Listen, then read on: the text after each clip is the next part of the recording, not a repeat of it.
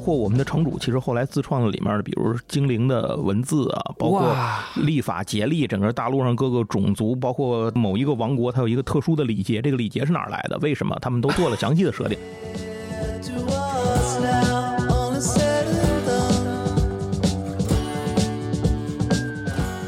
遇到的事情都是前面这个团里的人跑出来的事情。哦，比如说，我们到了一个地儿，有个湖，这个湖其实就是早年玩的时候，他们有一个使用一个魔法物品给炸了，炸出来的湖。原来地儿没有湖。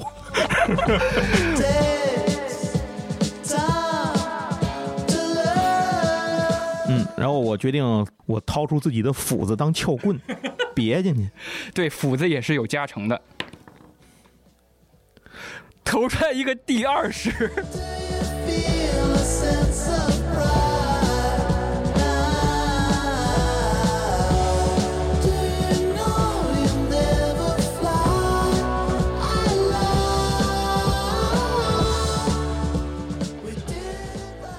大家好，欢迎收听《偶然误差》。偶然误差是一档以名词解释为起点的播客，我会针对当下最流行或者我感兴趣的词条进行一番解释。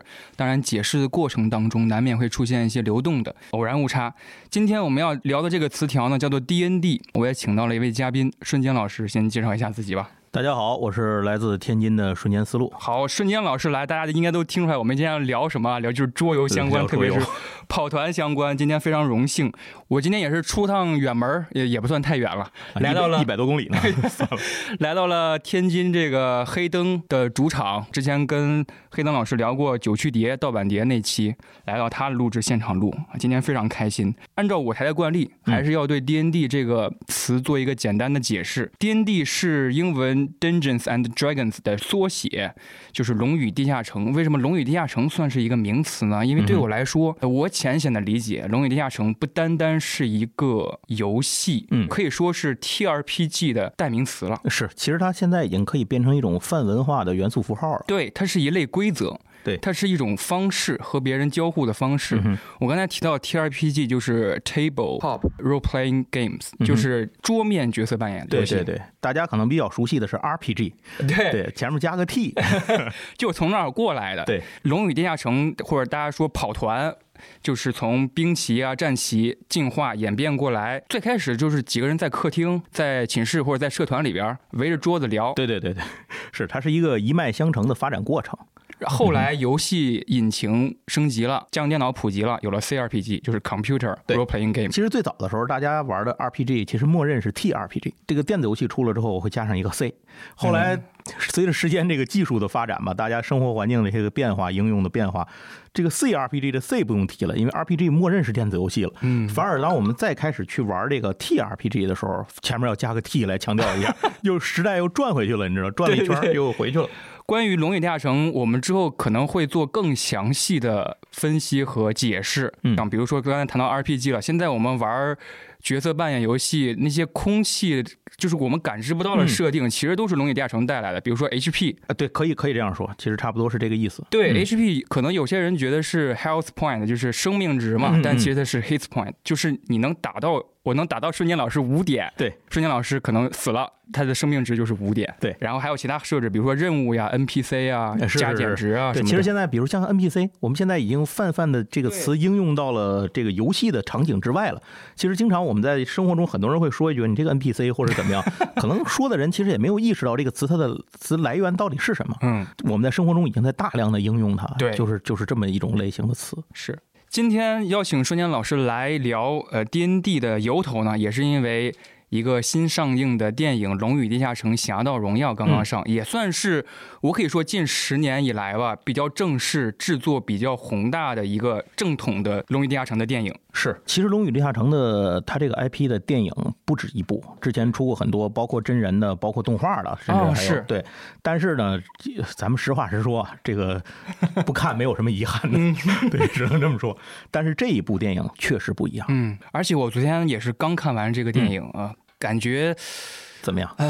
派拉蒙那个嗯，从他那个冰面划过那个五角啊开星。开头的那个，开头那个在啊冰封谷的时候，我哇，可能大家知道吴东城对吴东那个游戏嗯，对对对，有概念的，会对那个开场特别震撼。我觉得我们可以先聊一聊这个电影哈。啊，没问题。作为一个跑团的老玩家，想问问瞬间老师，您看这个《龙与地下城》这个电影的时候，有哪些细节您觉得哇好感动，或者是有哪些情节您是记忆深刻的？一上来的第一印象感觉就加分特别好的，就是刚才其实你说的那个，嗯他一上来展开的这个视角，就是那种比较大的视角嘛。包括他们后来到吴东城的时候，那个啊远处那个城市在远处出现的时候，这个这个视角，虽然说电子游戏当中咱们见过一些他的他的那个形象，但毕竟不如在。大银幕电影上，这个不是一个不是一个层级的东西，就是很多你跑了跑团玩了很长时间，你在书里、故事里、游戏里头你都见过提过的地方，真的出现在你眼前的时候，这个感觉是完全不一样的。嗯他告诉你哦，原来我们脑子里头脑补的东西是这个样子的，这是第一点。然后第二点，其实我不知道后面还要不要咱们细展开说啊，我在这儿就先说一句了。我觉得给我印象非常深的是，故事里面的这些人、这些人物，其实他们只是这个大陆上的一些小角色，就是他们不是一些。嗯，怎么说呢？一夫当关，万夫莫开的英雄，不是那种能够什么单人屠龙、这个一人灭国的这种牛逼的人物。嗯但其实他们都是一些小角色，他们只是为了自己生活中很多迫不得已的理由，才走上他们现在要做的这个事情的这条路，然后一步步赶鸭子上架一样的去做一些事情。可是就是这样的一些角色，他们其实就是你在日常跑团的过程当中，尤其是你在跑一些低级团的时候，你刚刚开始进入这个世界的时候，其实你就是这样的。你甚至可能还不如这些人，对比如他们在在农田里走过，在闹市里头走过等等这些地方的时候，你就会觉得啊，可能我跑团的时候，当时就是这个样子的。嗯这些人就是你在跑团从你身边走过去的一群人，你没有意识到，也许你就是这群人，这都有可能。还有一个第三点让我印象特别深的是，嗯，咱们算有些地方可能甚至是三脚猫水平的这么一个团队吧，在遇上了一个要屠城这样的大事儿的时候，这个矛盾的过程解决里，他们甚至还要遇到巨龙的挑战，遇到什么那个刺客暗杀等等等等这些事情。他们在解决这些东西的时候，能力有限，条件有限，然后呃手里道具、东西、魔法，什么东西都都有限，包括他们的唯一的法术输出，那术士还时灵时不灵，等等等等这些事儿，他们怎么用这些有限的条件去解决那些看似不好解决的问题，达成了一个一加一大于二的效果，才解决这些问题。嗯，其实，在这些地方，有的时候他们利用这些小道具，当然这是魔法小道具，呃 对，利用这些魔法小道具解决问题的东西，让我感觉有的时候甚至有点像早年看成龙的电影，就用手边的那些小道具、小玩意儿，一个梯子、一个凳子或者什么的，完成一个场景里的要完成一件事儿。给成龙一个家具城，他可以打一整部电影。没错，没错，就是就怕他得到一个家具城，就是这种感觉。是。刚才您说那几个，我都觉得我都很赞同，包括我也要解释几个地方啊，就是我们可能谈 D N D 的时候，有一些完全没有玩过或者完全没有接触到啊《龙与地下城》的那些听众们，可能会觉得有点奇怪，或者是难入门。比如说一嗯。开场看电影的时候，那个主角就会说啊，我们要去的这趟地方要越过博德之门，嗯。要从剑湾的某个地方走到哪儿哪儿啊，儿。对对对，很多城市我们可能听起来很耳熟，很耳熟，对。但其实都是 D N D 可以说是在被遗忘的国度这个世界观背景下，呃，大家可以看作 D N D 是一个游戏规则，嗯，然后在发展的过程当中不断填入正统的故事，嗯，然后它可能是一个多元的宇宙，然后在某一个宇宙下有一个世界，这个世界里边有一个大陆，对。这个电影里边发生的主要故事都发生在一个叫费伦大陆的地方，然后里边有一个剑湾的一个区域，剑湾东部。然后有吴东城，还有他提到像博德之门博德之门对对对博德之门也有重统游戏，然后今年还要出三，对，可能玩电子游戏的朋友听这些名儿还都挺熟的。对，很熟。所以是这么一个大背景。然后您刚才说那个小人物，我印象特别深，就是其实《龙与地下城》可能不玩不知道 D N D 的人也知道有九大阵营这么一回事儿，哦，对，那个拼格图拼格图特别对对火，什么邪呃混乱邪恶，对对对手续善良，对对对我就觉得那个主角就是那个竖琴手，他有点混乱善良。啊，是是是是，他就是小偷小摸，他先偷了那个红袍法师的钱，对，他才造成了后边各种混乱的事儿。甚至你包括那个术士，我觉得也是也是这样。是，而且那个主嗯角他有一在那个完成人物弧光那个情节里面，他就说我就是失败之王。嗯对，失败这个概念在 D N D 这个游戏里边非常常见。非常常见，就是成功和失败，就是构成了 D N D 的整套的游戏系统。是他说“失败之王”的意思，其实就是说我也是小人物，可以说啊，如果有点超游的思维的话，嗯我也是一一个普通人扮演啊，对对对，他不是一个平民英雄、出世英雄。他甚至其实有时候有些事儿他能躲避就躲避，他他不想上去去，对，就是我没办法了，我把我赶到这儿了，我只能这么干，我我不是我想干的。是，而且您刚才说那个呃，用有限的装备或者法术去克服一件大的事儿，嗯在开录之前就跟您聊过一嘴，说。呃，您跟我有看这个电影的时候，总会想到，哇，这个肯定是跑团的时候投出来一个第二十，对，投出来一个大成功，才能完成一个很大的壮举。是包括他们偶遇那个圣骑士，一看就是魅力点满了。对对对，可能要简简单解释几个概念吧，就是比如说在电影当中，那个我很喜欢的一个角色，就是那个会变小鹿的那个德鲁伊。德鲁伊啊，德鲁伊这个种族在呃，应该是一个职业，一个职业，一个职业应该是呃，龙与地下城首先用作游戏当中对，应该应该是这样的，是，然后包括后来呃，魔兽世界我们都知道，对后来就大量的被泛应用，啊这到处都会用到这个职业。自然会赋予我力量什么的，德鲁伊那个台词是是是，按照电影当中的描述，应该它属于月亮结社，嗯因为德鲁伊有两个分支嘛，有有一个大地结社，然后有一个月亮结社，大家可以理解为转职吧。啊，对对对，二转，二转，嗯然后月亮结社就是比较善用于一些变形术，变形成各种动物，然后有动物交流的呃优势。您可以理解为他在技能点上进行了专精。大地结社就是会各种自然法术比如说石肤术，然后那个皮肤会变成石头，防御加高，各种风啊，各种水啊，是这两个分支什。么容身入石什么的，这就是这些事儿啊。然后他的那个种族可能大家有一点不太明白，就是提夫林。嗯，提夫林对提夫林是一个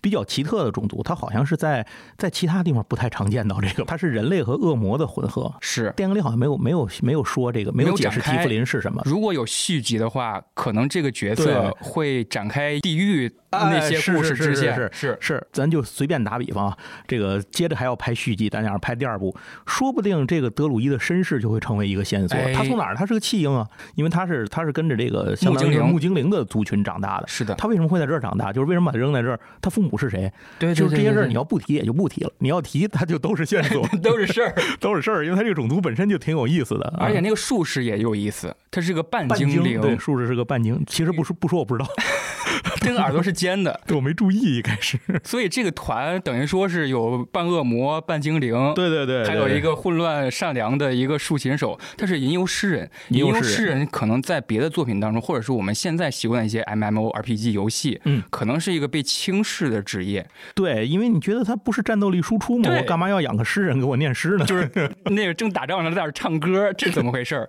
但是我反而觉得吟游诗人好像是 D N D 最重点、最特色的一个职业。对，非常非常有意思的一个职业，而且这就说明 D N D 其实它在设计之初，并不只是去强调你要做这个战斗力的输出，它还是想到了战场上的其他一些角色的配置。啊，我们刚才说 D N D 它是一个规则，它是支撑你随便想象、随便角色扮演的，嗯所以有些人可能喜欢战斗，但有对些肯定有人是这样的，对对，像我跟孙健老师，也许哈，我打个比方，我们就是喜欢在飞轮大树上旅游，对就是去见识所谓的生活养老团。就招一个吟游诗人，我们走到哪儿，然后吟游诗人给我们唱唱歌。对，而且吟游诗人这个职业的特点呢，嗯我觉得恰恰符合了《龙与地下城》这个游戏的特点，它就是说，是呃，可以理解为四处听取一些小故事，在酒馆里啊，喝醉的，旁边谁一个大哥说了什么故事，然后你就记下来来了。其实吟游诗人在这种就是咱不说龙与地下城嘛，在这种整个奇幻的世界观的概念里，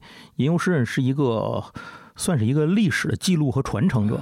他是在讲述很多的事情，从一个地方把一件事情讲述。我我是一个英雄，我想扬名立万，我如何能扬名立万？除了你自己做这样的事儿以外，还有得人得有人替你捧你，得有人说你好。谁去说？就是吟游诗人去说。千里万里之外的一个酒馆里，一群人坐那儿喝酒，他根本就没见过你，但是他嗯听的是你的事迹。您说这个，我想到了《冰与火之歌》里边小恶魔的什什么破事儿，全是吟游诗人说的。对对对，就你想八卦这个东西，也自然是他们选题的一部分嘛。大家可以理解为小小报记者。对，而且他们本身还是这个里头的这种重要的情报的搜集者和来源。嗯，对吟游，这是吟游诗人的特性，因为吟游诗人他的，咱们如果说到游戏里，就是魅力值一般都特别高。嗯嗯，他很擅长去跟人打交道，就是嗯叫什么社霸，啊，全都是社霸。There are some who are born distinguished. There are some who are raised in praise. But me, I was always the last in line, a blot in my father's gaze. No cheekbones chiseled on a feline face, no skill or savvy with the sword.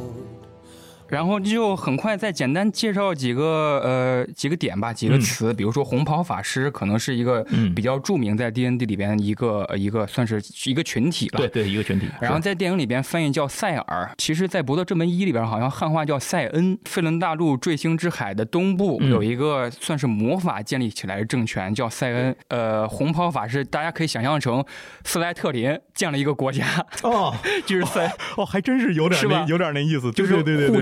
切磋和研究那些没被人研究过的法术，嗯靠着这些未知的法术，然后一步一步扩张，一步一步召集自自己的群众。对，刚才我们大致聊一聊电影，然后我跟孙健聊一聊一些细节。嗯那我作为一个没跑过团，但是对跑团哎太感兴趣了，各种跑团节目、音频节目、视频节目都听的一个 听众，我想问问孙健老师在。跑团的经历当中有哪些有意思的事儿，或者是最直观的一些小故事，给我们分享分享？其实我跑团这事儿蛮意外的，就是我最早是完全没有听说过跑团这个东西，我不知道是什么。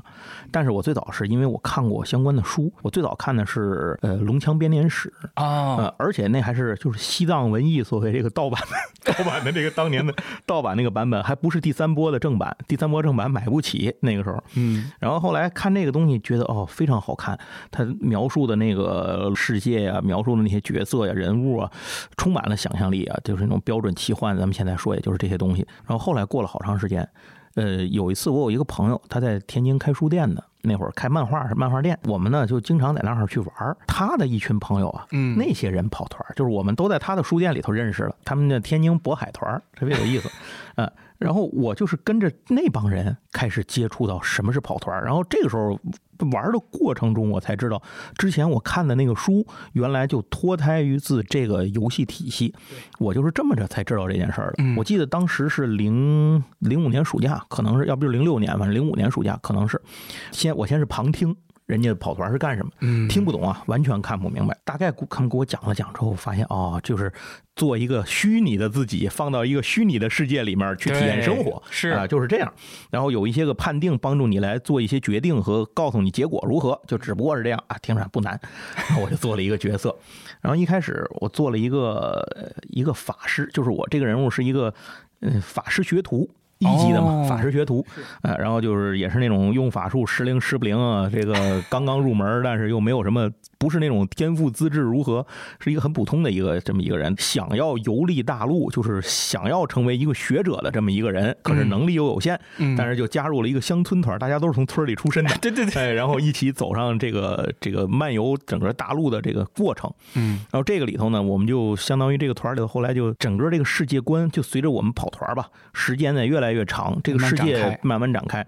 我们当然并不是在这个费伦大陆这样的成型的大陆上去，哦。就是世界观里头去玩了。我们那个世界观是完全自创的。哦，一个模呃组，对一个模组，包括我们的城主，其实后来自创的里面的，比如精灵的文字啊，包括哇历法节力，整个大陆上各个种族，包括大不同的种族之间，比如说那一某一些个某一个王国，它有一个特殊的礼节，这个礼节是哪儿来的？为什么？他们都做了详细的设定，太厉害了因为玩的年头太长了。啊，后来这是随着游戏玩去，第一个角色被我玩崩了，玩几年玩崩了，就我忘了两年吧，可能是，反正我玩不下去了，就这个角色。后来又重新做了一个角色，那之前那个角色干嘛呢？成为 NPC。哦哎，，这是解释一下 NPC NPC 这个词儿，就是你这个自己玩家就是 PC 嘛，啊嗯对，那 NPC 其实就是这个里头的非玩家角色，他会由城主来驱动里头给你调一些剧情啊等等。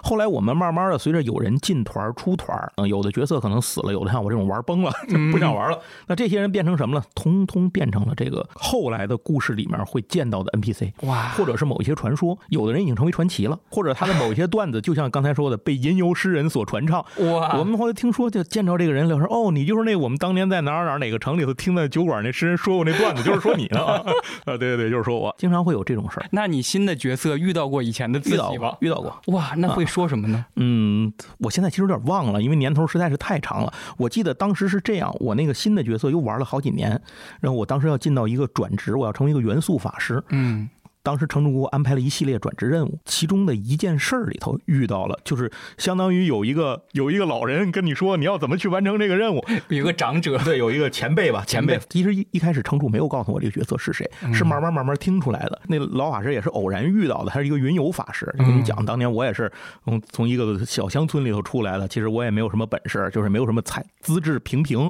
说但是呢，现在我已经成为一个就是至少达到我理想中的这么一个人啊。这因为在我看，在我那个第二个角色看来，他当时已经很厉害了。啊，就是这样一个人，他是一个云游学者，嗯，大概就达达到了这么一个状态了。好有意思呃。他就告诉我你要怎么做，给我指点一条路，告诉我去完成其中一个任务怎么去完成，就是这么个事儿。后来发现，哇，遇到了多年前的自己。对对对，其实就是就是好多的那个城主经常会安排这种事儿，我们这城主特别好，特别厉害他设定的时候，他们也是这个两个人，其实一个人是跑团跑角色，一个人是带团的，但是他们两个人在设定做设定的时候会互相帮忙，一起完成那个设定，大量细致的设定工作非常非常多。后来就是玩着玩着，有好多你遇到的事情都是以前。前面这个团里的人跑出来的事情，哦，比如说我们到了一个地儿有个湖，是后来这个湖其实就是早年玩的时候，他们有一个使用一个魔法物品给炸了，炸出来的湖，原来地儿没有湖。完，哎，我这儿可能要简单解释一下，刚才。瞬间老师谈了特别多东西，呃，话从头说哈，就是《嗯龙与地下城》这个到底是在讲什么？龙其实都它标的了这个游戏规则当中最主要的一个元素，嗯就是告诉你我们的这个世界里边是有剑与魔法的，嗯是有奇幻的，这就是“龙”这个词的意义所在。而地下城呢，不是我们想象的要去往一个地下，嗯。开展出一个新的地图。嗯但地下城这个游戏模式，可能现在大家玩游戏大概都明白了，嗯。它是一一些怪物或者是一些偶遇的事件会发生的地区，对。叫做地下城。对，只是最早它可能会通过一个地下城的真正地下城迷宫的方式表现出来，比较比较方便于展现。是是是。啊，所以说城主呢，就是 DM，就是 Dungeon Master，啊，对。它的这个作用呢，就是有点像是一个网游的客户端，对对对对，就是所有的游戏世界观和机制都在他的大脑当中。对所以 DM 是整个游戏的主持人，也是我觉得最重要的一个人物吧。他其实是这个世界你在跑团儿这个世界万事万物的一些条理的反馈者是描述者。对，刚才瞬间老师说，他那个 DM 就会把他之前玩不下去那个角色变成了 NPC，但是这完全需要一个记忆的过程，对大量的人物信息，甚至您之前那个角色肯定也有他的，比如说口头禅呀，啊，对也有癖好呀，他会设定一些这一些小动作呀，他也要记着，这就是非常厉害的一点哈。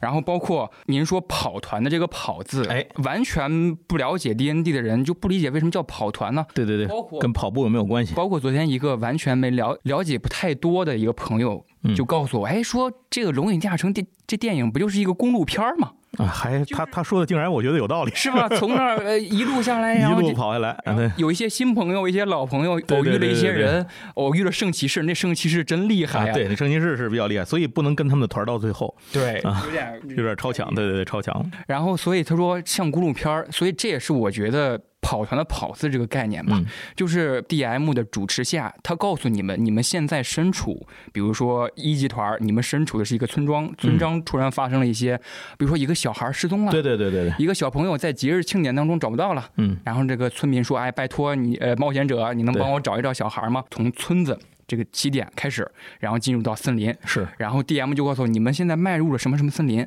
然后森林里面你们突然发现了什么什么狂挖人，啊嗯，发现了什么野狼，对。打完了这个偶遇之后，再进入到下一个场景当中，对，也可能你们就灭团 你就 团灭在这群狼手里，也有可能，也有可能。也有可能，啊然后就慢慢一步一步往下进行，是是是。然后发展出更大的世界，而且它有一个有一种人物传承和发展的过程，嗯，就是这个会直接体现你游戏的这个过程里头，就是它不以某一件事的结束，这个游戏就完了，它并不是这样。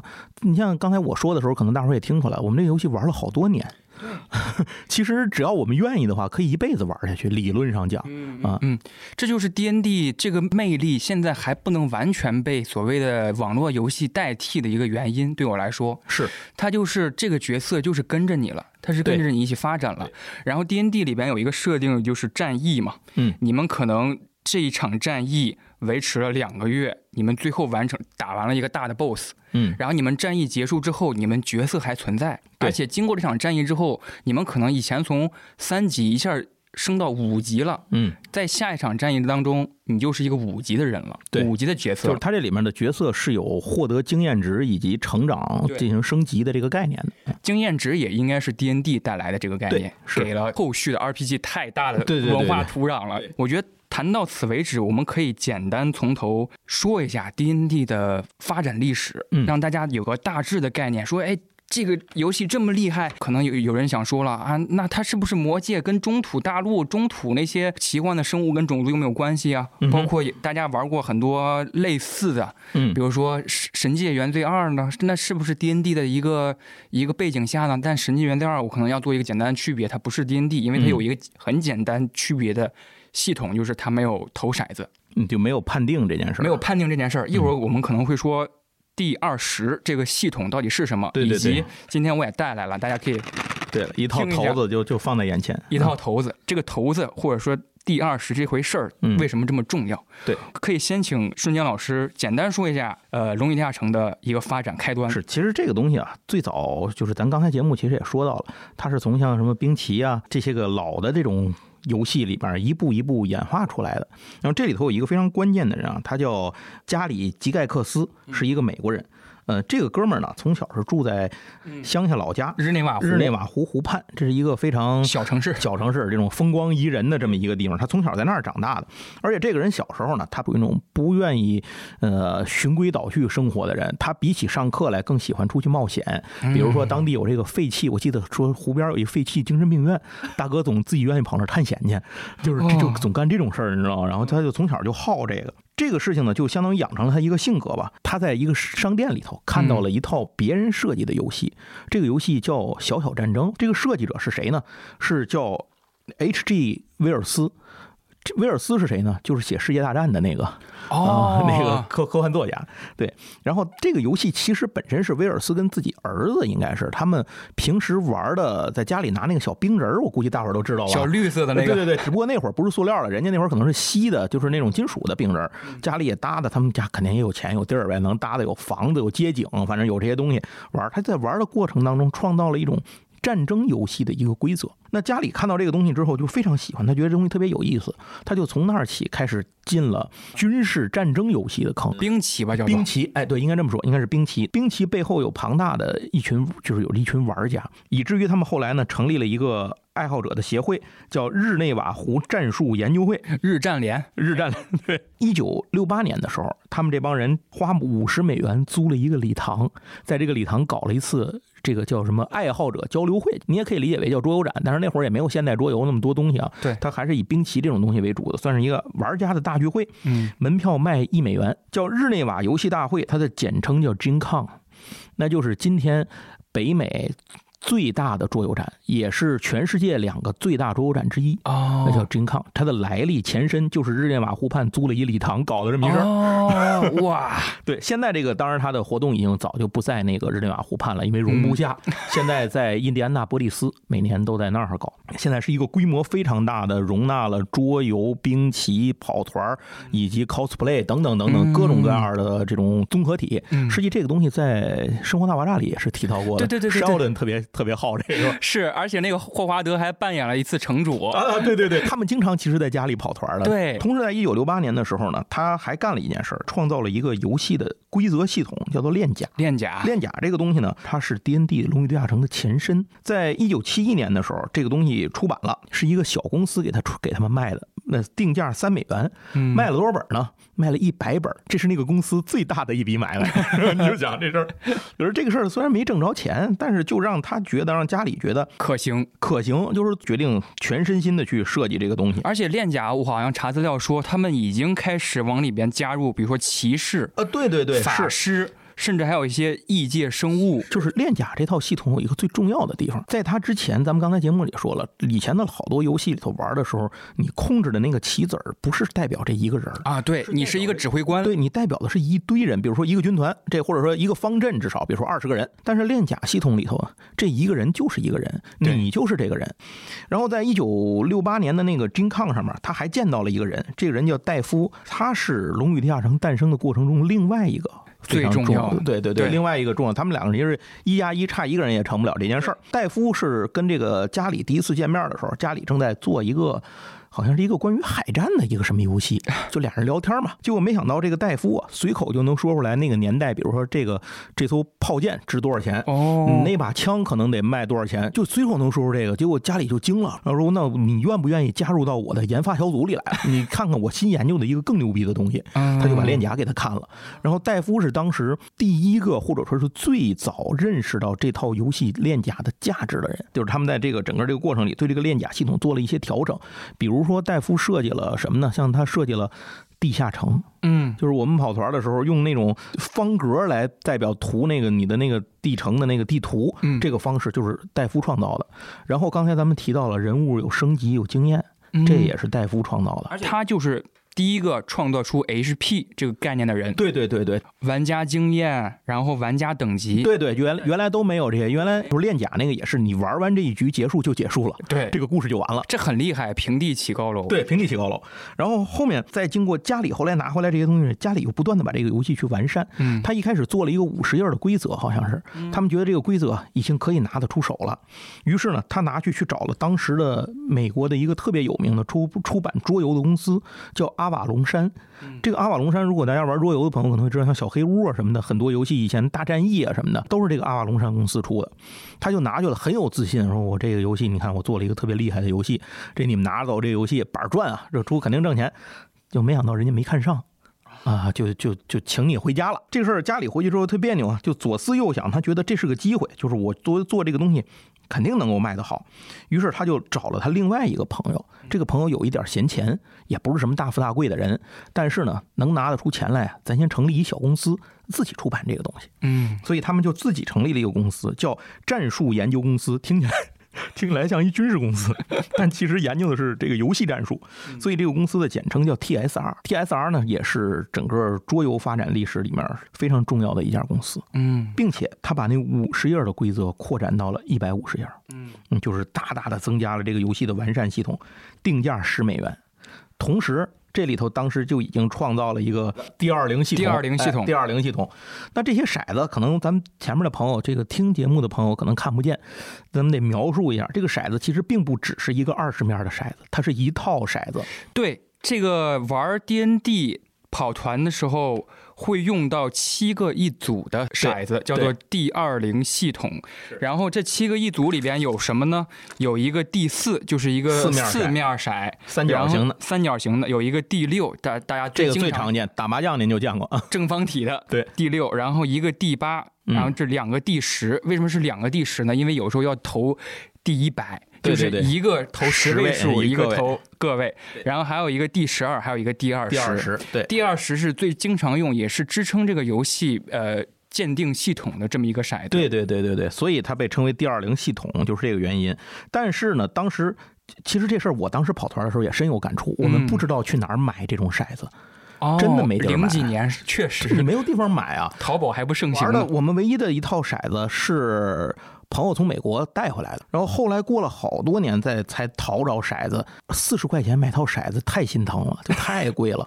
但是也没办法，你没有这些骰子玩儿。我想过各种事儿，比如刚开始的时候他们带团那会儿我没赶上，他们刚开始跑团的时候什么骰子都没有，是用扑克牌子来做的判定，所以那他们玩了游戏历史上唯一的一次第十三系统，因为扑克牌只有十三张，是只有十三张，所以玩了一个第十三系统，太厉害了。对对，反正就是大伙儿你自己想办法，没有、嗯有困难要上，没有困难创造困难要上。对，那这些骰子呢，当时美国人也没见过呀，嗯所以这个骰子也是一个额外的销售的商品，啊，三美元一套。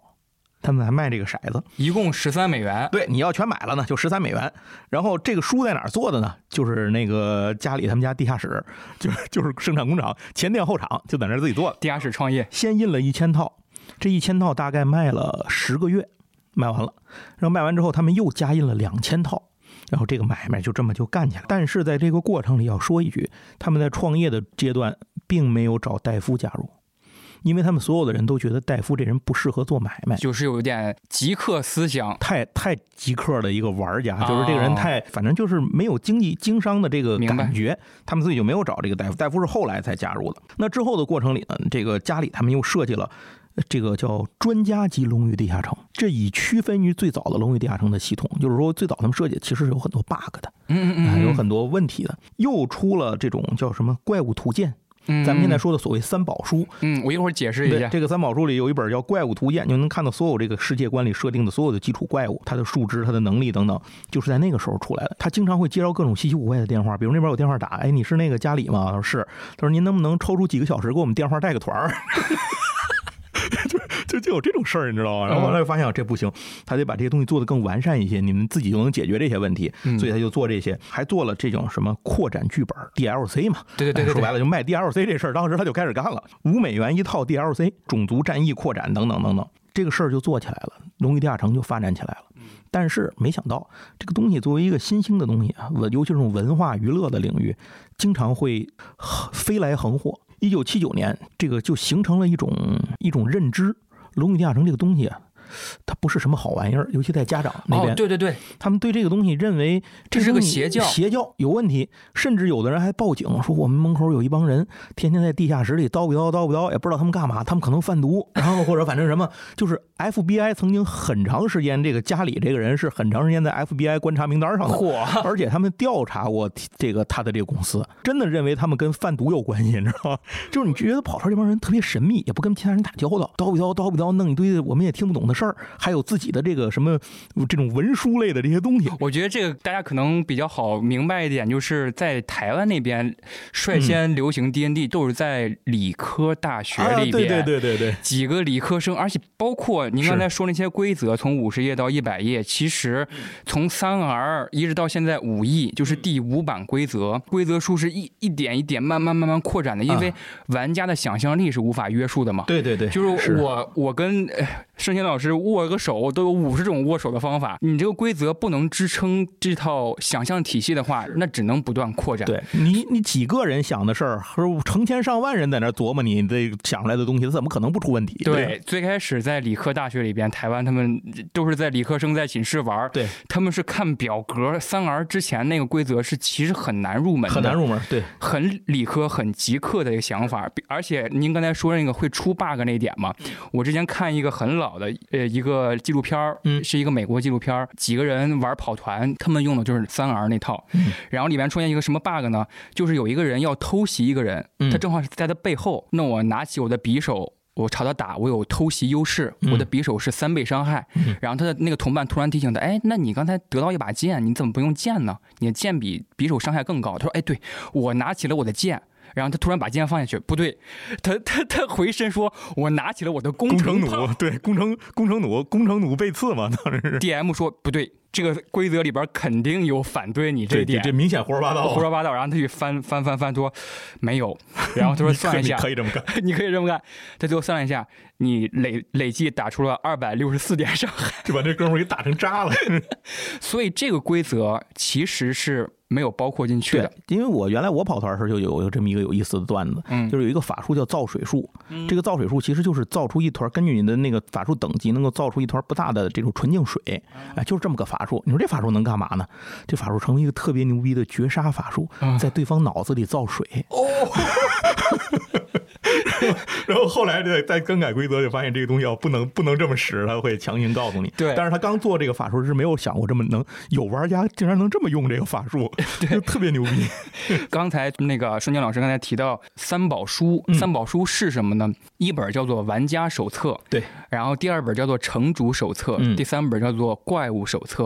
如果你想玩跑团，想玩《龙与地下城这个嗯游戏，你就只看玩家手册就好。这个、嗯这个手册里边告诉你啊，你可以怎么建卡，建卡就是你怎么创造一个角色，然后你可以创造出一些怪癖啊，然后你的理想啊，你爱慕的人、信仰的神是什么？其实就是从这个世界里头一个普通人的视角能够知道的事儿。对，嗯这个是玩家看，也不用完全看，就是大致翻就行。但是它其实已经有一二百页的容量了。嗯城主呢要看的就是城主手册和怪物手册，就是你要扮演一个城主，你要设计一些偶遇，然后设计一些剧情，让你的团儿碰到一些什么怪物，这些怪物有什么属性，然后这些怪物有多少生命值，都会在城主手册和怪物手册里边完全展现，非常详尽。我之前翻那个城主手册里边，他告诉你，你建立这个故事、建立剧情的时候，你应该怎么写，甚至比如说这个团儿遇到了一个酒馆，这个酒馆的名字，嗯，他都用这个书里边都给你列了一一整张的表格，说你可以起这个名字，也可以起这个名字。原来我们为了图省事儿，我们那个大陆上的酒馆到哪个城市就叫温柔乡哪哪哪什么什么店。总之就是一个事无巨细的手册，它不断拓展，也也在不断简化。对慢慢把这个当初极客玩的那个游戏，慢慢变成一个谁都可以参与的游戏。对，那既然到了这么一个连警察、连 FBI 都认为，联邦警察都认为你有问题的这个阶段，那显然这个呃很多事儿就要发生了。在一九七九年八月十五号的时候，发生了一件特别重要的一个案子，就是密歇根大学的一个学生叫埃格伯特失踪了。然后警察去调查的时候呢，发现他这个人是《龙与地下城》的玩家，然后他的家里呢有很多相关的这个游戏的这些东西。他妈妈请了一个特别有名的侦探，叫做威廉·迪尔，搁在现在就是网红大侦探。你想这哥们儿去都是坐着直升飞机，在这个记者围着这个高学校采访的时候，飞机就落在记者眼前，啊，哥们儿出来穿跟牛仔似的，说我来解决这个案子，就是这种感觉的一人。然后他在调查的时候呢，他就他初步调查之后就发现他是一个跑团玩家嘛，嗯他就说啊，他在这个跑团里头创造了他自己的一个角色。那会儿大众不知道什么是《龙与地下城》啊，充满他那个角色是充满了智慧，就是力量很低，嗯反正就是等等等等，他创造一个角色啊，给大伙儿讲。反正这意思就是说，他在这个跑团的这个游戏的过程里头吧，体现出了他这个角色有很多不人生不如意的地方啊，或者怎么样的这些东西啊，都在这个角色里头被带入到游戏当中了。记者就把这些东西全盘接受了，并且添油加醋的开始去宣传。那这个事情一下就搞大了。可是过了，其实过了几周之后，这个学生给这个呃威廉迪尔打电话了，这人没死。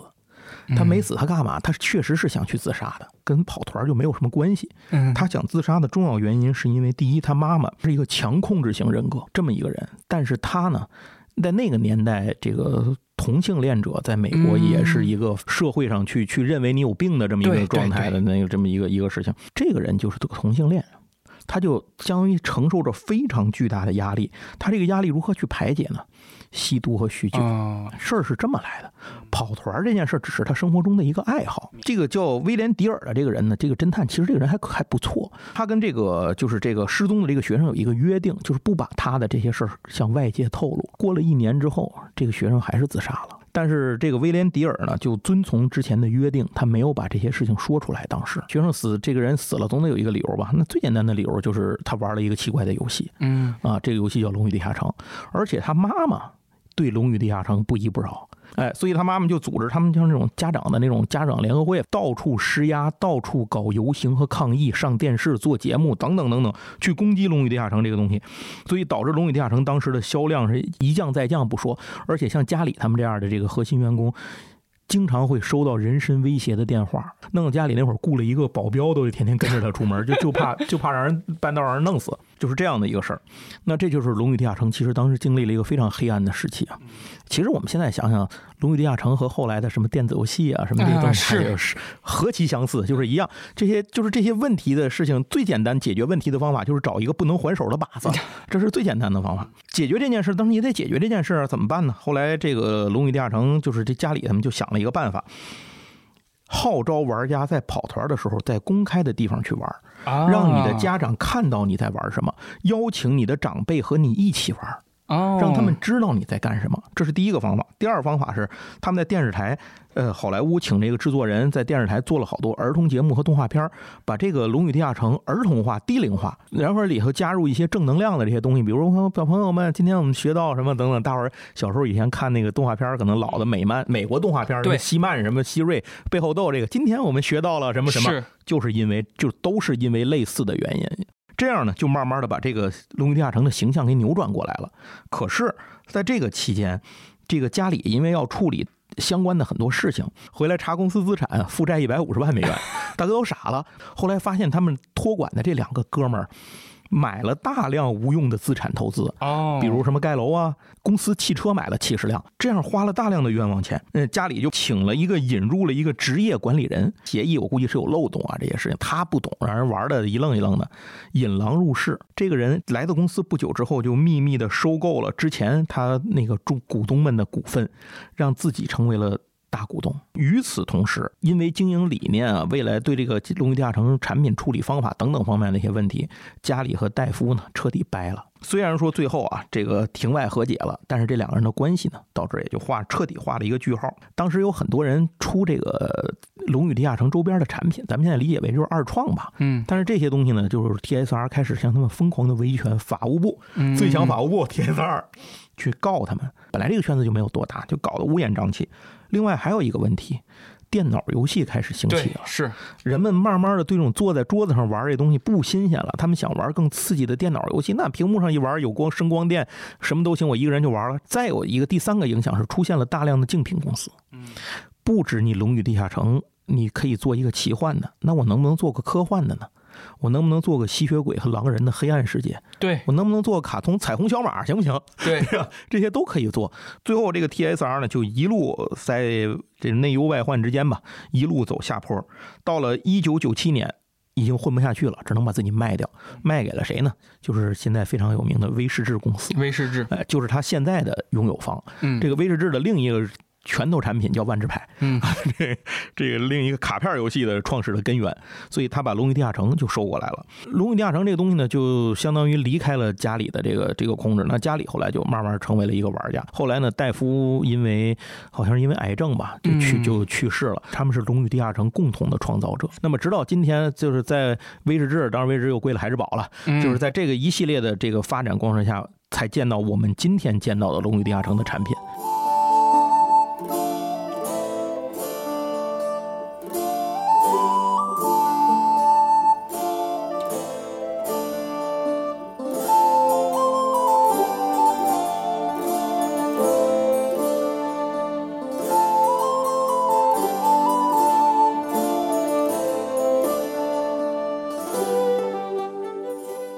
这个历史哇，刚才听来真的是非常宏大的一个历史，一直到发展到现在，真的是很不容易。是挺不容易的，中间差点就没了。对，对国内玩家来说，还是一个相对小众一点的领域和文化。对，就是，但是对欧美玩家来说，《龙与地下城》是伴随他们童年一直到现在。没错没错，是经常是很多人小时候的入门游戏之一。对，嗯跟大家简单做个类比，就可可以知道这个地位是是是什么样的。嗯，《龙与地下城》就相当于 TRPG 的天花板，然后说起另外一个奇幻大类就是《魔戒》，嗯，它跟《魔戒》其实在欧美大陆上的熟悉程度是相当的，而且有些人确实会问说啊，那《龙与地下城》也有龙，也有奇幻，也有嗯法师，那跟《魔界》是什么一个渊源，什么一个区别？嗯，然后其实这里面还有个小故事，就是当时《魔界》刚刚盛行的时候，家里确实说过受它影响，对，这个是必然的。但是家里他自己他不喜欢看《魔戒》，他认为《魔戒》太无聊了。他觉得这个《魔戒》里头讲述的，尤其那些战斗的画面、战争场景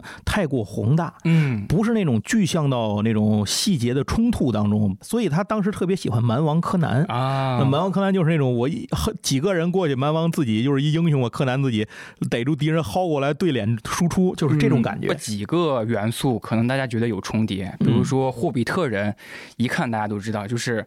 D N D 里边的半身人嘛，对对对就是可能影响就是这么交叉着是是是来的。我觉得接下来作为一个音频节目，而且既是跑团、嗯扮演类的游玩方式，我觉得可以试一试。嗯，我们从游戏的开端开始，然后嗯建立一个人物，然后甚至走一点点剧情，可以。这个过程当中会带到几个规则和系统。我现在再跟大家解释一下，如果我们现在想玩 D N D，我们都是一个新玩家，它大致的流程是一个什么样子？它由一个冒险故事构成。这个冒险故事，刚才瞬间老师也提了，他们的城主会自己创故事。对对对这个就是一个模组的概念，你现在可以买到对，有 N 多现成的，网上有的是是。mod 嘛，或者是对对对对比如说《星球大战》的几部电影用的就是 D N D 的几套模组，D N D 的故事都是会有一个开端，比如说你们在村庄里边啊，今年什么丰收节，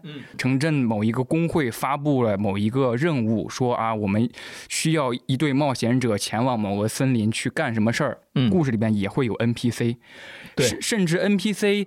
你可以招募一个 NPC 成为你的队友。啊，对对对这个 NPC 当然也是城主扮演。对，城主的工作不仅是推进剧情，他扮演这个世界里除你以外的所有。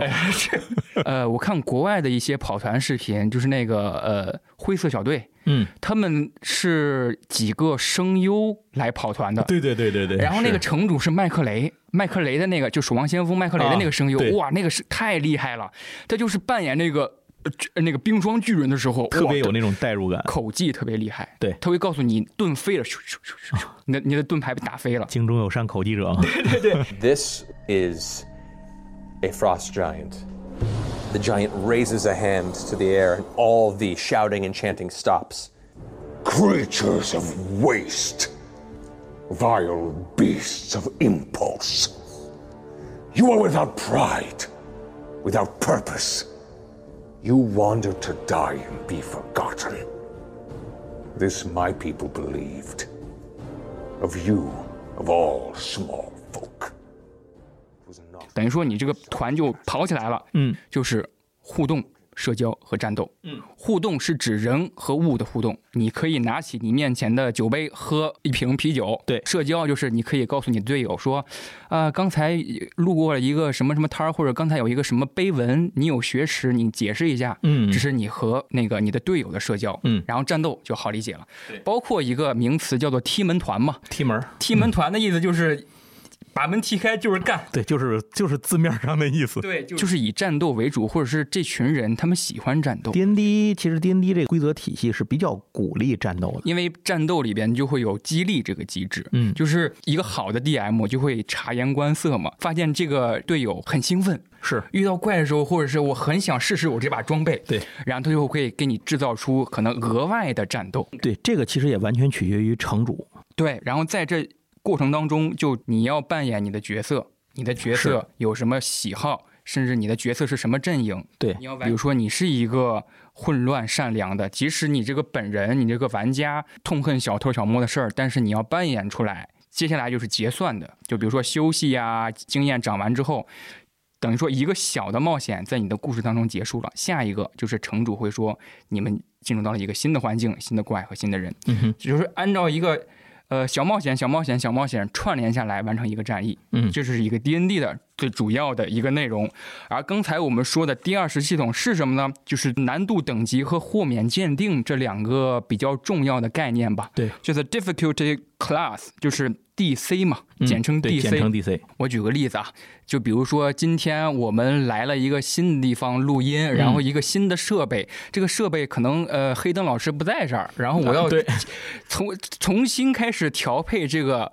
呃，录音设备对但这个录音设备的调配它需要一定专业技能。是的比如说这个录音设备的难度等级是第五或者第十、呃，我的比如说巧手吧，嗯巧手的这个属性值是八，嗯，然后我要投一个第二十，我现在投一个，哎，十三，嗯，就等于说十三加我巧手的这个属性值大于十，那我就踩过去了。所谓踩过了鉴定。踩过了鉴定，就是我哎 OK OK，这个录音设备我搞定了。对对对，甚至你这个成功点数超过比较多呢，城主可能会说你游刃有余的解决了这个问题。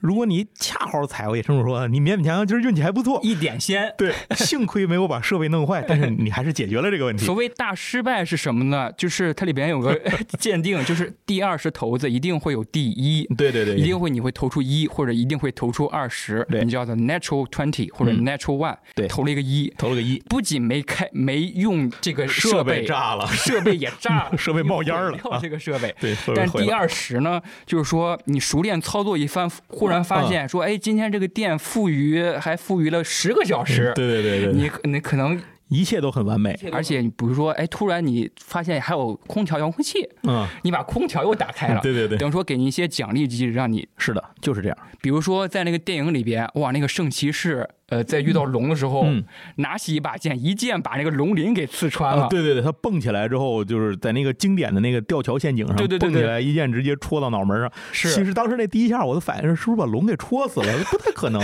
不太可能，因为龙在 D N D 的这个游戏里边是一个非常对，主要的存在。其实这儿可以说一句电影里的事情，就是。可能有朋友会奇怪，为什么那个龙安排了这么一个胖的龙？嗯就为什么不安排一个很牛逼的，你看起来就很帅气的那种龙？因为故事里出现过黑龙的，对我为什么不能出现那么一个帅气的龙，安排一个胖胖龙？其实最主要的原因是，如果你把这些人想象成玩家，把导演想象成 DM，就是城主，那城主再给他们放水，否则以这帮人的水平是打不过一个正常的红龙的，嗯他们不可能能打赢，但是他们必须打赢，因为他们要拿到那个道具关键道具。而《龙与地下城》这个电影里不出现龙，嗯，这显然这个电影又说不过去，所以那，怎么办呢？就这个桥段里就给安排一个。不那么正常的龙来帮他们解决这个问题，并且增加一些剧情的幽默感，既然《龙与地下城》是人扮演的，就一定会有哎总有点人情世故嘛。味儿嘛，人情味儿。所以刚才说难度等级大致就前面有一个巨魔，我准备从地上拿起一块巨石朝那个兽人扔过去，你完全可以这么说。对，DM 第一句话是说 OK 没问题，嗯下一句就是你投一个鉴定，你看你能不能拿动这个石头。你先做个力量检定，你把它先举起来再说。刚才说的那个豁免鉴定是另一套概念，用在什么地方呢？比如说反应，嗯，敌人朝你射了一箭，你要闪避，中毒了，你现在这能不能扛得住？都是一些被动的吧，防御性质的这防御性种，嗯然后这个叫 DS，就是豁免鉴定，也是跟刚才那个呃系统差不多，或者方法差不多，嗯用你的敏捷值对敏捷做一个判定，投一个 D 二十，对，投一我再投一个二，这有点要凉了，凉了，可能那箭就没有躲过去对。或者你可能绊倒了自己，平地摔跤。对，大家可以呃知道这两个最主要的呃概念就行了。嗯其实还有 AC，就是 A mark 防御等级是有可能你拿个木头盾牌跟拿一个重重的金属的重盾，它效果是不一样的，这很可能比。如说你穿一套重甲，你攀爬的速度也有变化别。爬了。那接下来一个环节也是可能劝退很多玩家的一个环节，就是创卡，因为在 D N D 的世界里边，它的种族就有九个。嗯然后可选择的职业有十二个，对。我可以给大家念一下这个种族有什么哈，比如说矮人、精灵、半身人、人类、半精灵、半兽人、提夫林、侏儒、龙翼，龙翼就是龙和人的对，您看那个在电影里其实是有出现过那个法庭上那个对，龙，而且还有那个乞丐，哦，对对对，说到那个矮人和侏儒还有半身人这三个不太好分。女主的前夫嗯，他就是一个半身半身人，对他一开门，哎，那个身高差是那样的，对，就是他的身体比例是人类，但是他的身高就是人类的一半儿。对对对，然后侏儒和矮人呢也有点区分，矮人其实要比侏儒高一些。嗯，然后矮人呃山丘嘛，对他们是非常熟悉珠宝，对对对，开矿、开矿挖洞等等，就是铁匠是他们最没错金属工艺、加工工艺啊，对，今天给瞬间老师穿个卡，啊，行，没然后问题九个种族里边，您先选一个。啊，我就最简单，咱就来个人类吧。呃，人类是身高五到六尺，呃，他的岁数对于这个费伦大陆上的其他种族来说是比较短命的，是的，啊只能活不到一百岁。别精灵那就是七百岁以上了，对对对一百岁只能算是儿童了。精灵看你们都是弟弟，对对对，所以在这个短命的人生里边，人类是非常有野心的。对，他们其实是受到精灵的尊敬的，有限的生命投入到无限的冒险和进步当中。嗯，所以人类这个设定是有野心，非常会把握机遇的。是然后他们比较惯用的理想是希望活得久一点，对 对对，就比如电影当中这个重生法石吧，那个呃呃那个石碑石牌，对于人类这个角色来说就很重要。对对对，然后人类这个阵营呢，一般是倾向于包容，一般是倾向于守序和善良，当然也不特定哈。人类是最适应于各种不同情况的种族。然后在被遗忘的国度这个背景里边，人类其实还有几个好几种亚人类的种、啊对对对种类。是有一个很有意思的，叫做兽国人，兽是接受的兽，其实就是以东方中国的这个历史和文化为原型的黄皮肤。嗯，黑眼睛、黑头发，接下来就是职业了。职业有十二种，报一下菜名啊，啊对对对通读一下这十二种职业都有什么：野蛮人、吟游诗人、德鲁伊、牧师、武僧、法师、游荡者。游荡者一般都是我们贼了，我们嗯俗称是贼。还有圣骑士在这里，不说这么俗，他起个名叫游荡者。还有术士、邪术士、游侠和战士，这十二种。嗯，您看您选择是今天当一个什么那个野蛮人，野蛮人，我跟大家说一下野蛮人这个职业的几个特性哈。他的生命值起始生命值是投一个第十二，的骰子，反正都没有野蛮人那么厚啊。就是血厚的，前排扛的。那您先投一个吧。哎哎呦呵，十一啊，您的生命值是十一，然后您职业的特性是力量和体质是熟练的，嗯个性或者特点吧，就是暴怒，其实，在电影里的那个那个女女性的野蛮人，其实她已经是一个非常有智慧的野蛮，非常智慧的蛮子了。非常会按耐自己的情绪了。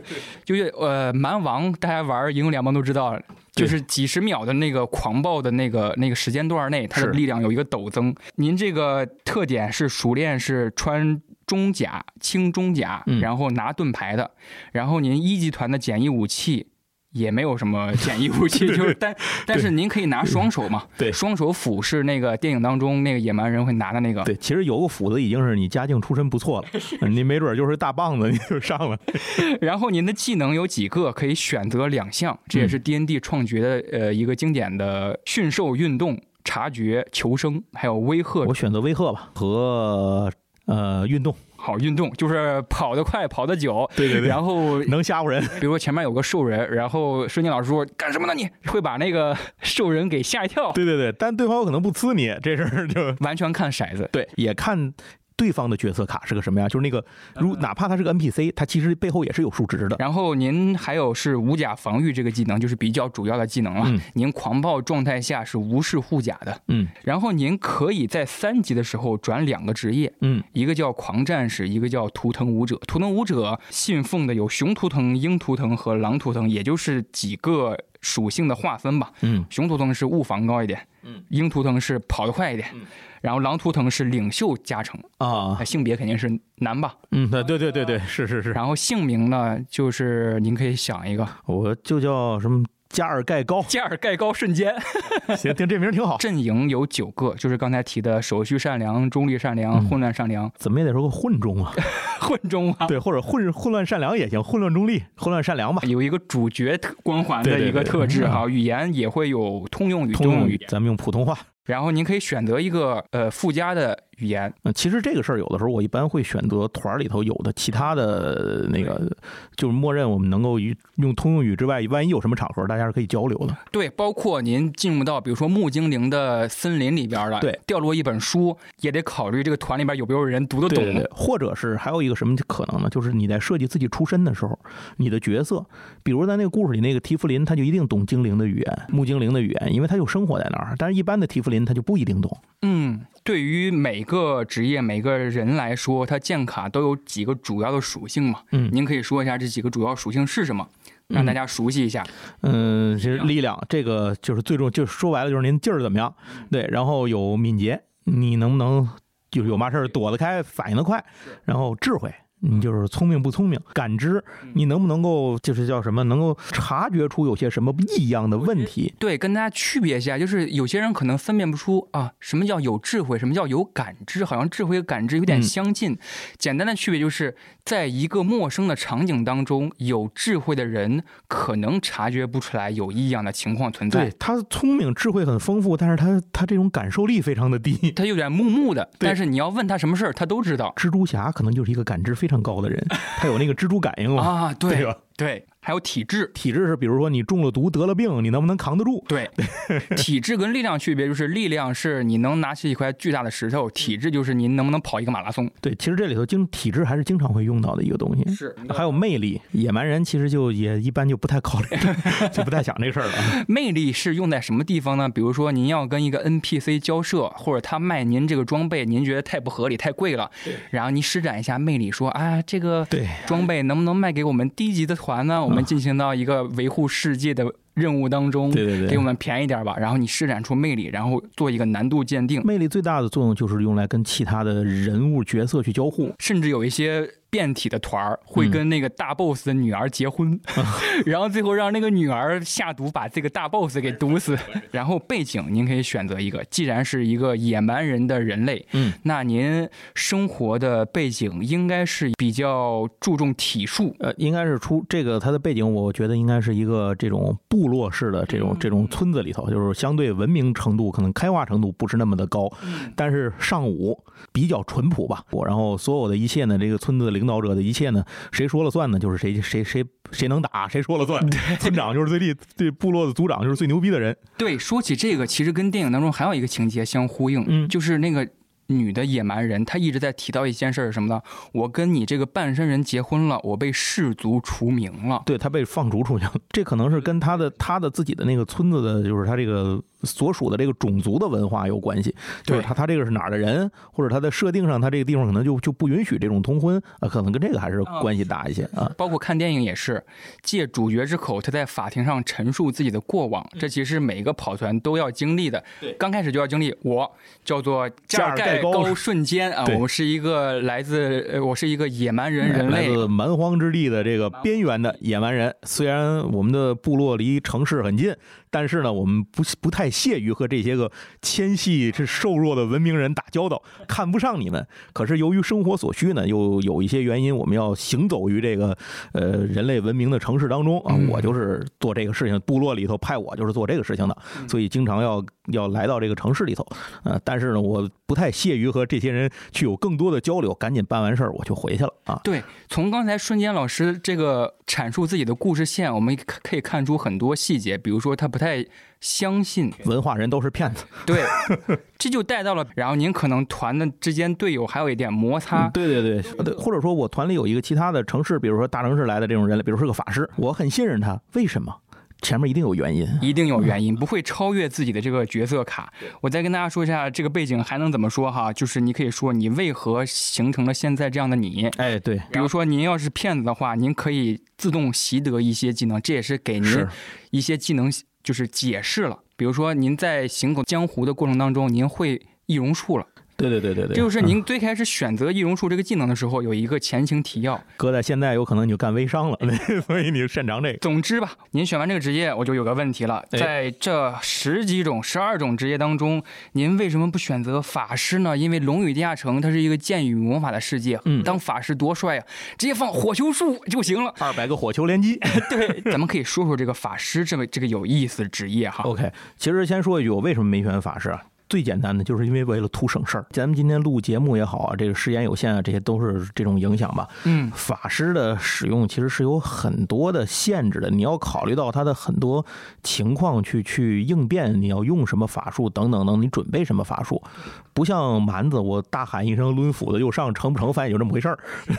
在三宝书当中，其实对法术介绍和规定的章节就占了基本上一百多页。是是，对对对，玩家手册的一半都是在讲法术，它的规定、它的限制、它能施法的距离有多少。它有很多法术在这个里头其实是有很大的限制的，是使用条件的。他们在那个故事里头，就是在酒馆里头，当时他们在说话的时候，那个术士就说：“他说你们不不要以为这个法术是万能的，他说法术并不是你们想象的那么去使用，有很多限制。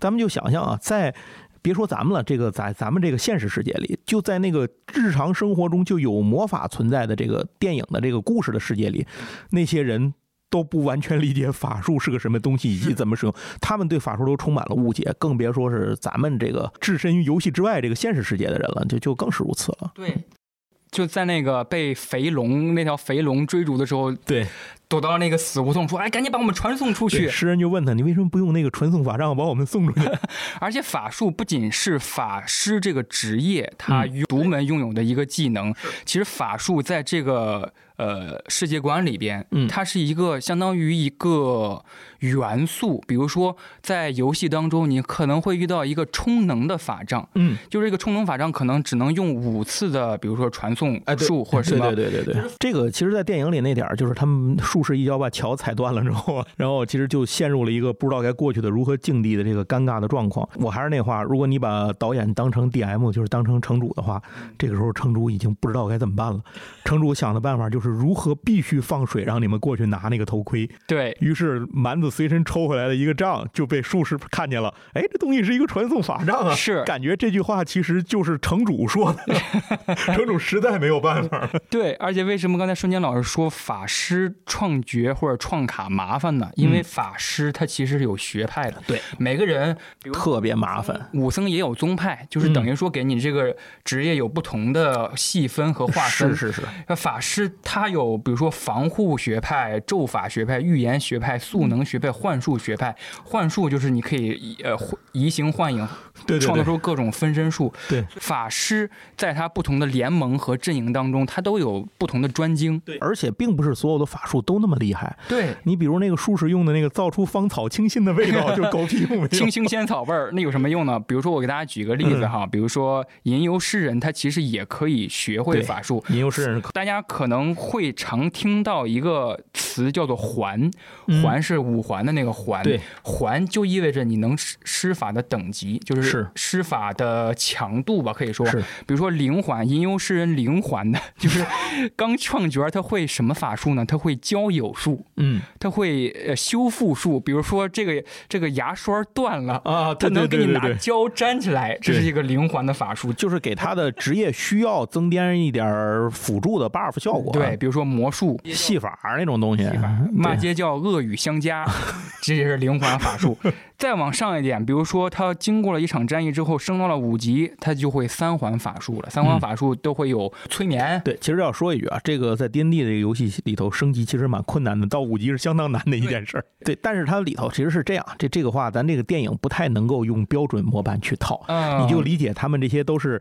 主人公，所以他们有一些主人公天赋给他们的一些个加点儿或者这额外的奖励，你这么理解就好。而且《龙与地下城》的世界里有一个重要的地方，就是法师的法术不是无限的，嗯，你一定要牢记这件事儿，就是他每一天，甚至每一天，应该具体这么说，法师每一天能用什么法术，是他早晨冥想准备的时候，他是准备好了的。除非他有一些自由法术呀，这个咱们再另说了，或者一些神器、魔法道具，像那个术士就有个魔法道具嘛，反正那些东西可以给他们提供一些灵活的法术之外，他们。基本上来讲，他们的法术是提前备好了的，施法的种类和施法的数量并不是自由决定的。嗯所以经常有的时候，你说你使个照明术，卡啊，我照完了，一会儿天又黑了，你再使个照明术，没有，我没没准备。还有一个道具叫做卷轴，为什么啊在对对对 D N D 当中比较重要呢？因为卷轴是直接展开，它就当是一个灵活法术了，不消耗你这个法师身上的费钱，就是花费钱。这个法师他还有一个限定，就是他要有吟唱嗯，对对对，施法的配合，和，比如说我我要吟唱两回合，我这个强大的法术才能发展出来。我不知道大家在电影里有没有印象啊？术士在行骗的时候，就是芳草青青行骗的时候，然后被人发现了。当时他被人摁到地下之后，他就要施法，然后在他吟唱的时候，对方直接咧住他的嘴不让他唱，还还记得那点儿 吗？是是是是，而且再说一个概念，就是超游，嗯，对，超越的超，游戏的游，嗯这是什么意思呢？这个特别有意思，恰巧跟这个 D N D 的说有关系。嗯，比如说我们在玩的时候，队员说：“哦，这个 D M 在这个环境和这个门儿上花费了这么多的叙述的时间，那这个门儿一定有问题。对，这个想法就是超游的一个典型的例子，啊就是你把你自己当成玩家了，在电影当中，就是你把自己当成一个角色了。对，你可以说哦，刚才看到这个门上如此繁杂的魔法符号，这么富丽堂皇，它一定不会是一个简单的门，它可能会有魔法陷阱什么等等。啊超游也是呃，算是比较本质的玩家比较忌讳的一个但但是这。个说实话很常见，而且也很难以避免。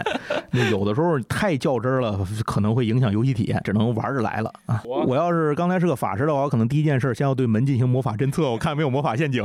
蛮子连想都不想这事儿，上去就给踹了。武僧其实一个很有东方气质的职业，他会用气，其实气跟查克拉有点像，就是你用气可以获得一个额外的动作，相当于额外的回合。对，总之，刚才瞬间老师选择了野蛮人。OK，您是一个来自蛮荒之地的野蛮人，这个骑士装备就是一把简单的木斧，嗯，然后有一个简木斧，行吧，铁斧吧，一个木柄的一个铁斧，谢谢你。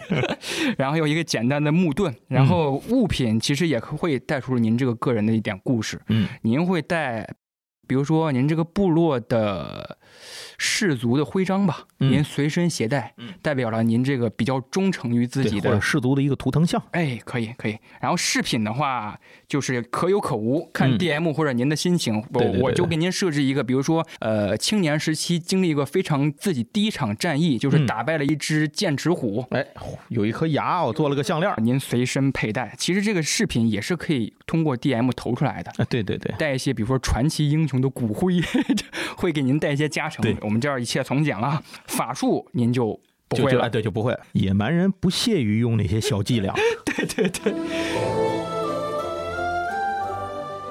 那我们接下来设定一个什么故事呢？对，其实今天啊，咱们到这个到黑灯老师这儿来录音啊，我们是来到了一个真的一个感觉很很是 很荒蛮的一个地方。对因为这块儿是一个废弃的一个仓库区域，但是哎，走到这个室录音室又别有洞天。对对对，所以我们就假设这个村子是一个奇幻世界里的哎这个地方我们就来到了一个嗯被荒废的村庄。但是这个嗯村庄里头有一个有一个地方，我们要拿到要到一个地方去取得某一样东西。这个东西呢，就放在这个这个废弃村庄里的一个屋子里。嗯现在我们最大的问题就是。眼前挡着一扇没有钥匙的大门，这录音室这门，这门真的挺大的。就是我们怎么办？这个时候怎么办？是哎这个时候只有我自己在吗？我可以给您设置一个 NPC，叫做加尔盖第一黑灯。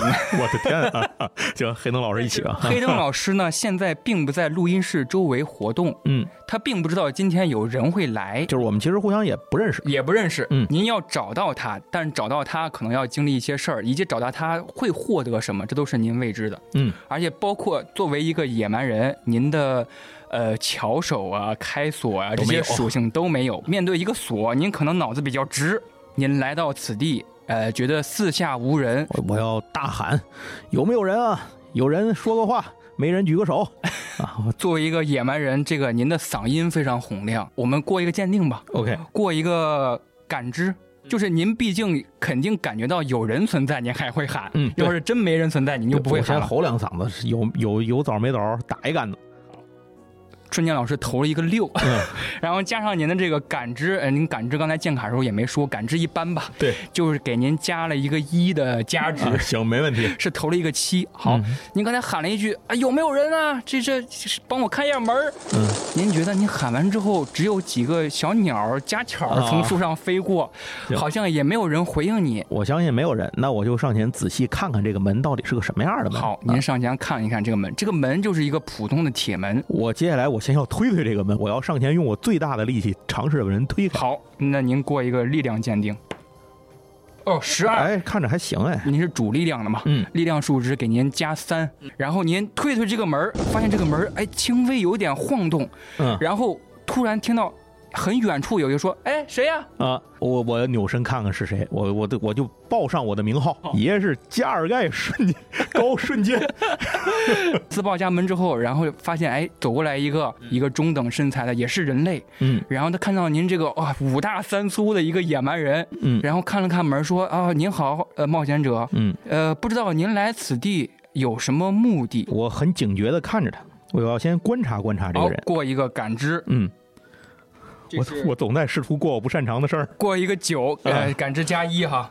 您发现他好像腰间哈有可能是有一些有家伙，有一些家伙事儿，嗯但是这个人看起来是一个面善的人。嗯，我从身上摸出一个兽皮卷儿，这是村长来的时候给我写的，这就相当于介绍信吧。啊说我来这取这你这儿取一个叫录音设备的神器。好，嗯然后这个黑灯接过这个牛皮卷儿，然后打开，半疑惑半认真的读了起来，读了一遍之后，哦，这个秋实村长哈，哦，我知道，我知道，隔壁村的隔壁村之前呃跟我说我行，但是哈，现在有一个事儿，就是这门儿吧年久失修，钥匙呢我也开不开。嗯，你还介意要这个门吗？如果您把这个门破坏，我倒是能跟上级反映，再给我这个仓库给升升级、更更新。